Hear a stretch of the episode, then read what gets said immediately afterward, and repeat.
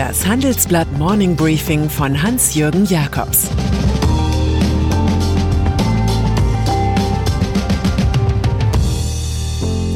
Guten Morgen allerseits.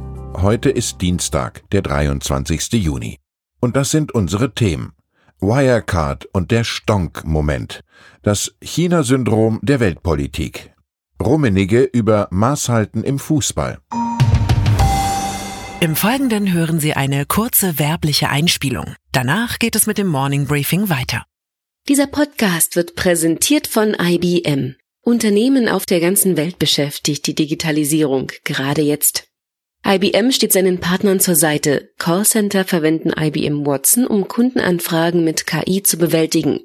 Auf der IBM Cloud basierende Apps unterstützen Ärzte bei der Telemedizin. Mehr über IBM in den Show Notes.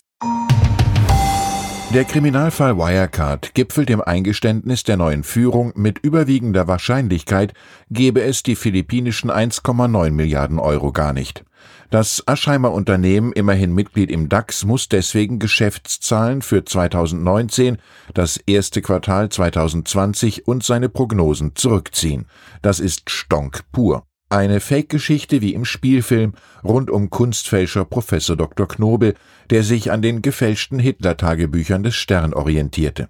Die Münchner Staatsanwälte prüfen nun bei Wirecard alle in Betracht kommenden Straftaten. Beim Prüfen wird es nicht bleiben, weil mindestens ein Viertel der Bilanzsumme heiße Luft war. Viele Schuldige. Es stellen sich bei Vorgängen dieser Art sofort Fragen eines lesenden Angestellten.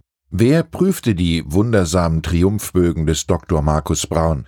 Erst ein alarmierendes Sondertestat durch KPMG hat die Wirtschaftsprüfer von IY offenbar sehend gemacht. Wer ließ lieber die Financial Times im Regen stehen, als ihren Vorwürfen wegen dubioser Drittgeschäfte konsequent nachzugehen? Heute spricht BaFin-Aufseher Felix Hufeld in Büßermanier von Schande. Wo waren die Ratingagenturen, als man sie brauchte? Moody's mag Wirecard inzwischen nicht einmal mehr Ramschniveau garantieren. Was ließ Banken und Fondsfirmen das Geld nur so auf Brauns Schaufeln kippen? Die Angst, ein digitales Wunder zu verpassen? Jede Seite eine Niederlage. So viele Berichte, so viele Fragen, so viele Klagen.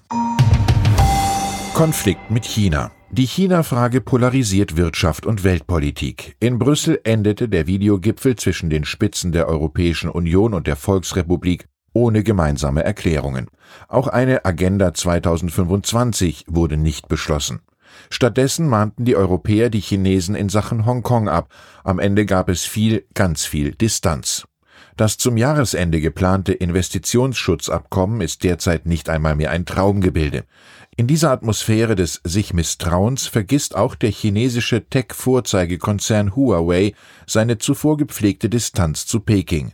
Das zeigen wir in einer großen Geschichte auf. Angesprochen auf die aggressive US-Sanktionspolitik erklärte Chairman Eric Xu, die chinesische Regierung werde nicht einfach zusehen, wie Huawei geschlachtet wird. Ein Wirtschaftskrieg sorgt für Opfer, die zu Tätern werden. Schlachter Tönnies NRW-Ministerpräsident Armin Laschet von der CDU sah sich in der Rolle des großen Corona-Liberalisierers. Doch im Landkreis Gütersloh muss er nun die ein bisschen mehr Söder-Rolle spielen. Das fällt ihm sichtlich schwer. Corona-Tests an rund 7000 Mitarbeitern des europäischen Schlachthof-Marktführers Tönnies aus Reda-Wiedenbrück haben alles verändert. 1553 sind positiv getestet, das Virus breitet sich aus. Schulen und Kitas sind wieder geschlossen. Die Tönnies Leiharbeiter aus Osteuropa befinden sich in Quarantäne, weitere Maßnahmen folgen. Landrat Sven-Georg Adenauer sagt über Gütersloh, die Heimat von Miele und Bertelsmann, es riecht ein bisschen nach Lockdown. Genau danach sollte es im Land des CDU-Chefbewerbers Laschet nie riechen. Karl-Heinz Rummenigge. Mehr Rationalität, mehr Disziplin bei Spielerzuwendungen, europäische Lösungen. So will Karl-Heinz Rummenigge den Fußball in Zukunft krisenfest machen. In einem langen Gespräch mit mir in der Zentrale des Rekordmeisters FC Bayern München zeigte sich der CEO nachdenklich. Der Fußball sei mit diesem immer höher, immer weiter, immer schneller bei Spielertransfers und Spielergehältern ein gehöriges Stück übers Ziel hinausgeschossen. Sein Club werde im Sommer jedenfalls vorsichtiger damit umgehen und den Kader nur etwas breiter aufstellen. Dass der neue TV-Vertrag bis 2025-26 der deutschen Fußballliga rund 5 Prozent weniger als vorher einbringt, stört Rummenigge nicht. In diesen schwierigen Zeiten ein erstklassiges Ergebnis. Handelsblatt Digital Stage. Wie gehen Unternehmen mit dem Klimawandel um? Darum geht es beim Update Nachhaltigkeit 2020 im Rahmen der Handelsblatt Digital Stage an diesem Donnerstag. Um 17.30 Uhr beleuchtet Chefredakteur Sven Affüppe mit einer Expertenschar aktuelle Entwicklungen, live, digital und kompakt. So erklärt HVB-Vorstandssprecher Michael Diederich die Rolle der Banken bei der Klimawende. Froster-Chef Felix Ahlers referiert über Nachhaltigkeit als Geschäftsmodell.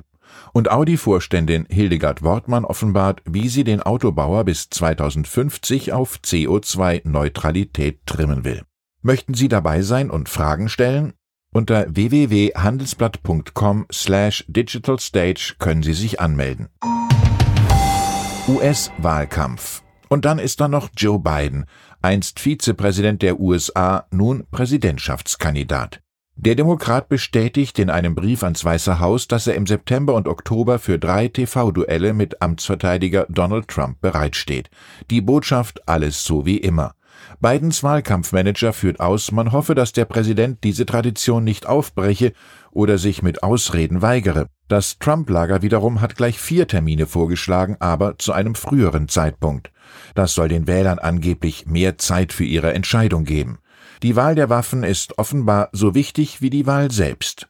Ich wünsche Ihnen einen produktiven Tag mit guten Begegnungen. Wir warten im Übrigen noch auf Erklärungen, warum Innenminister Horst Seehofer die Vorstellung des Verfassungsschutzberichts überraschend abgesagt hat. Es grüßt Sie herzlich Ihr Hans-Jürgen Jakobs.